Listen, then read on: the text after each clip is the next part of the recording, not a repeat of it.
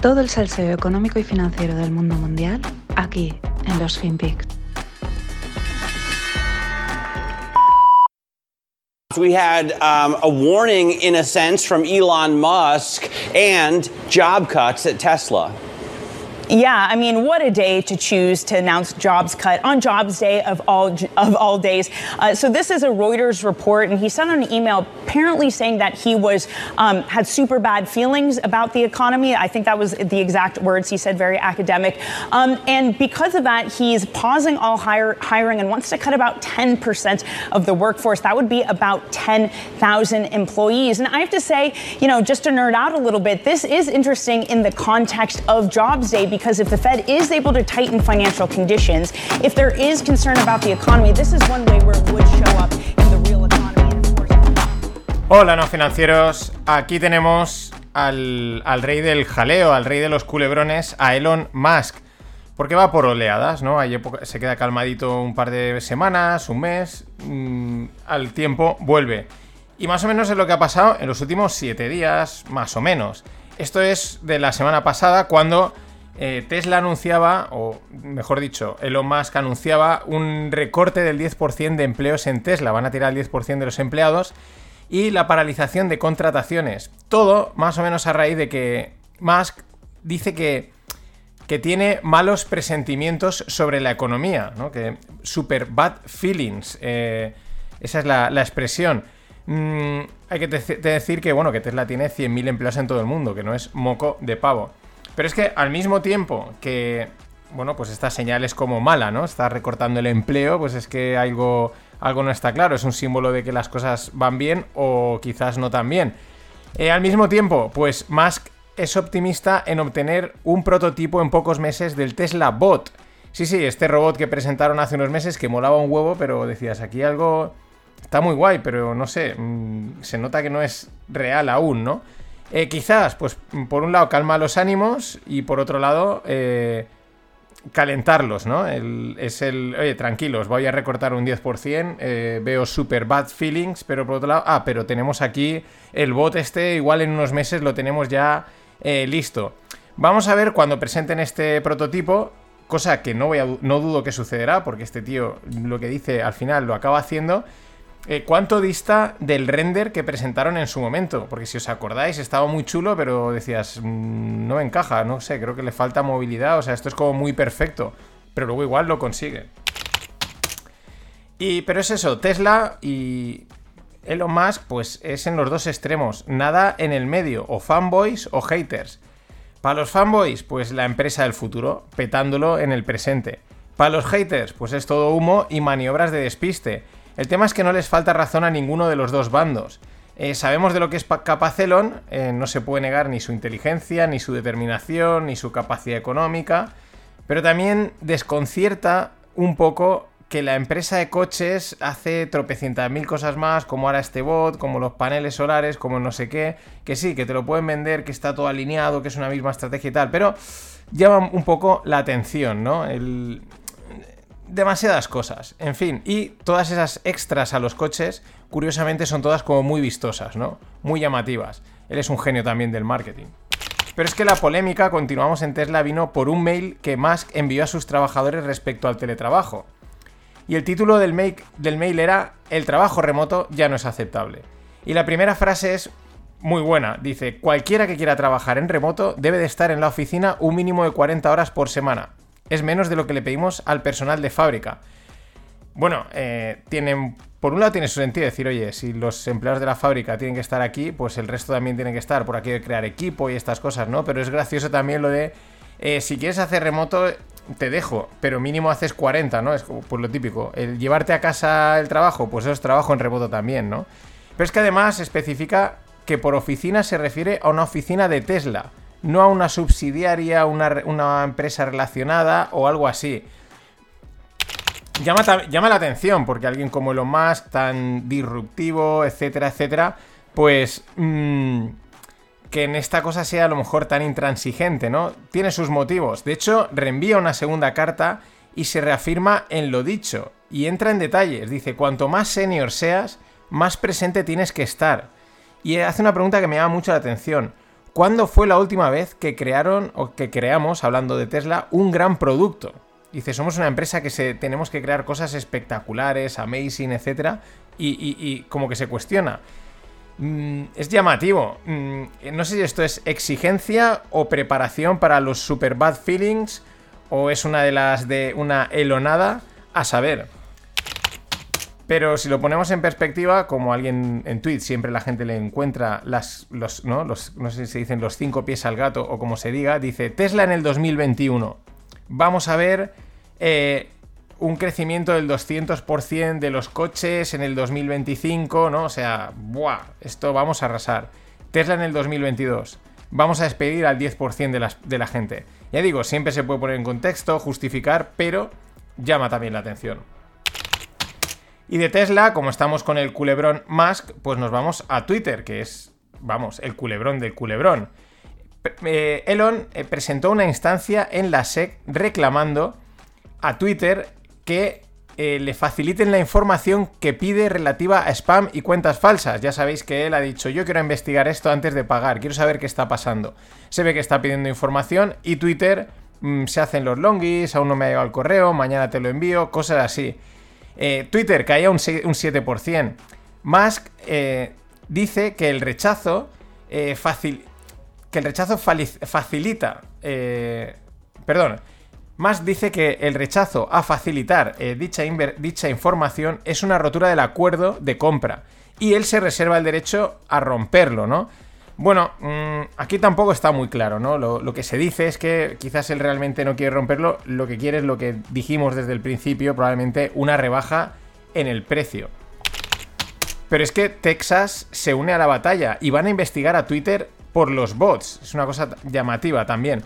Eh, bueno, mm, ahí está. Ojo a esto, porque si este desacaba desenmascarando a Twitter, podría tener un impacto en el resto de empresas tecnológicas, porque no me creo que Twitter sea la única que utiliza bots y cuentas falsas. Mm, mucho ojo, ¿eh? Mucho ojo a esto porque puede ser eh, un talón de Aquiles del sector tech.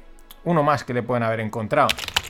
Y la paradoja es lo que otra cuenta de memes de Twitter eh, apunta. Dice, Elon Musk está despidiendo al 10% de la plantilla de Tesla mientras está gastando millones de su capital para comprar otra compañía, como es Twitter, donde la gente se va voluntariamente porque no quieren trabajar con él. Es que es, o sea, yo está despidiendo de una, él en teoría está utilizando eh, sus acciones o el capital de Tesla que él tiene para comprar otra compañía y en esa compañía no los tira, pero ellos se van porque no quieren trabajar con él. Estas son de las paradojas mm, que molan. Y bueno, seguimos con Musk. Es que el tío, ya digo, va, va por rachas. Yo creo que va como cargando esa energía, pum, pum, y, sale, sale, sale como un toro. Mm, según Bloomberg, Musk ha entrado en la carrera por la alcaldía de Los Ángeles. Ojo a esto. Mm, esto confirmaría esos rumores de sus posibles aspiraciones a presidente de los Estados Unidos básicamente porque es iniciar la carrera política. Eh, esto se ha ido hablando, este no querrá meterse aquí y tal. Bueno, pues esto sería un paso, ¿no? Ir tanteando, ir metiéndote por aquí, por allá. Este tipo no para. Normal que le parezca razonable las 40 horas de oficina, porque claro, es que a él se le quedan cortísimas. Y esto sí que va a ser interesante, porque la política es un juego de políticos y pocos empresarios triunfan. Eh, la pregunta es, quizás él ve esto tan descabellado que quiere enderezar el país, es un outsider tipo Trump o al final no y parece una cosa y luego será otra. En fin, el culebrón Musk. Y continuando un poco con el pod de ayer, un par de datos macro que confirman lo que comentaba. Ayer se publicaron los pedidos industriales en Alemania, una caída del 2,7% respecto al mes anterior y un 6,2% respecto al año pasado.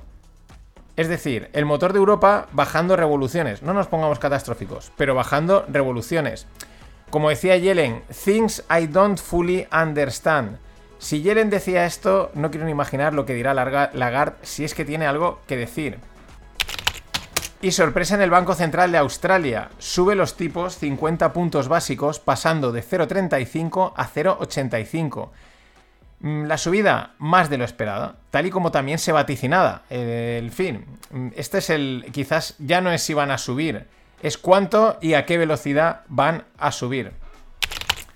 Y el remate es la tira cómica, la parte curiosa, paradójica, también mm, con lo que decía ayer de que estos mm, economistas, analistas, jefes de bancos centrales, pues no dan ni una. ¿Por qué? El banco, el Kuroda, que es el gobernador, el que más manda en el Banco Central de Japón, dice que si el yen no se mueve demasiado en vertical, ¿no? Demasiado. de una forma demasiado abrupta, eh, un yen débil es beneficioso para la economía de Japón. Dicho esto, ¿qué ha hecho el yen? Dispararse verticalmente, pero vamos, verticalmente. O sea, una subida estilo meme stonk eh, al más puro estilo. En fin, es que no dan uno. Por eso, vete a saber la inflación dónde acaba el año. Nos vamos a reír.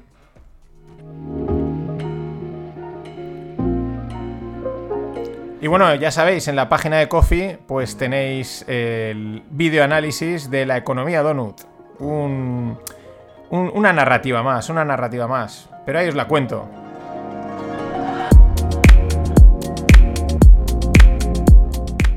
Es un video análisis de pago, una línea más de negocio o mini negocio. Bueno, Vamos a hablar de startups y de un fondo, el llamado, bueno, que se llama Sequoia. Todo esto gracias al hilo de David Miranda, que es un abogado de startups que tuiteaba cosas bastante chulas.